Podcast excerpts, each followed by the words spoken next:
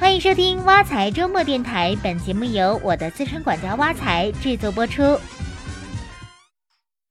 挖财君，我觉得世界上最难的事，莫过于如何优雅而不失礼貌地拒绝别人的借钱请求。有人问你借钱啊？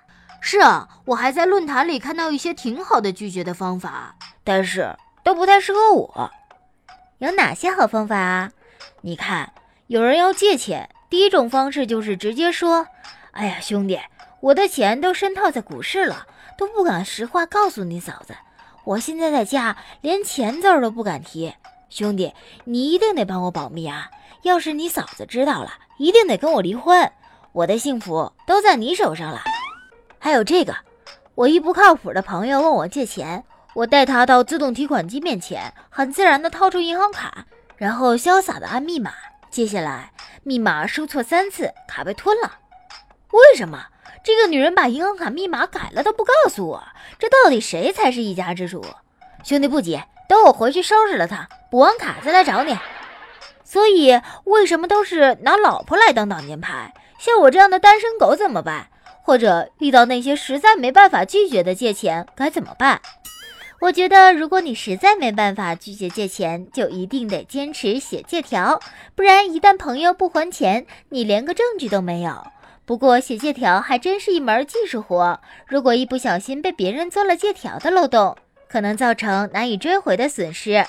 说来听听，我知道的借条漏洞主要有这几种：第一种漏洞是写借条用了褪色的水笔。近日，钱江晚报报道，绍兴的袁先生借给朋友茹某十二万元。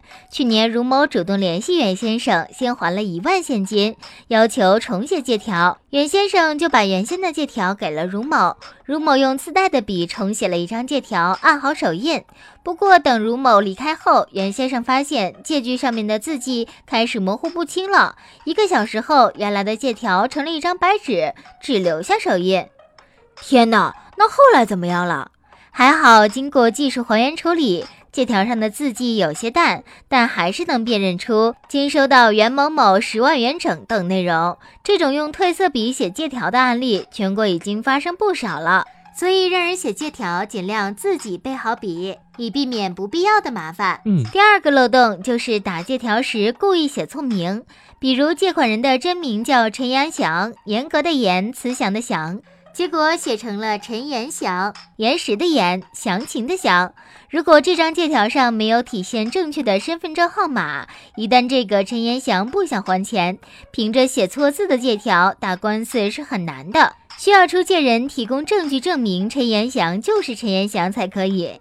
所以在写借条的时候，要仔细看清借款人的身份证，最好能够复印他的身份证，避免以后发生纠纷。第三个常见漏洞就是借条文字故意有歧义，比如小张向小李借了五千元，过了一个月，小张提前还了一千，就重新写了借条，原欠款五千元，还欠款一千元。但是等到小李最后向小张要四千元欠款的时候，小张坚持说只有一千元没还，那小张是利用了还和还的多音字歧义来减少还款，好坏啊！这还是朋友吗？是啊，就这些还只是一部分呢。各种有关借条的漏洞，简直可谓防不胜防。那我们在打借条的时候要怎么做才能保证万无一失呢？首先，一个借条想要有法律效力，应该具备这些内容：一、借款人和出借人的全名；二、借款金额包括大写和小写的金额；三、借款时间期限包括借款的起止年月日和明确的借款期限。四还款的具体年月日，五借款的利息应有明确的年利率或月利率，最终应支付的借款利息总额包括大写和小写金额等约定，但借款利息最高不得超过银行同类贷款利率的四倍，超出部分的利息不予保护而没有约定利息的借条视为没有利息的借款。六借款本息偿还的年月日时间及付款方式。七，本人亲自签章、手印或者亲笔书写的签字。其次，大额借款要有转账凭证，因为法院在处理数额较大的民间借贷纠纷时，除了审查借条，还会审查出借人的经济实力、当事人之间的交易习惯、交易细节等等，对借款数额予以确定。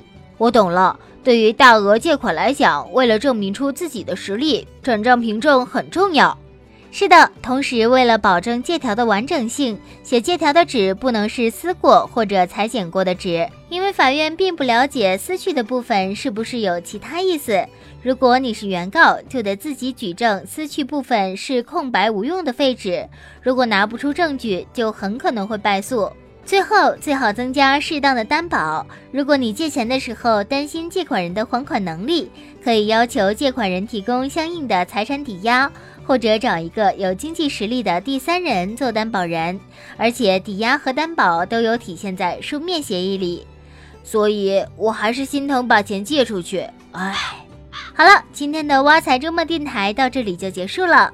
欢迎大家使用挖财系列 APP，您的理财生活从此开始。我们下期见。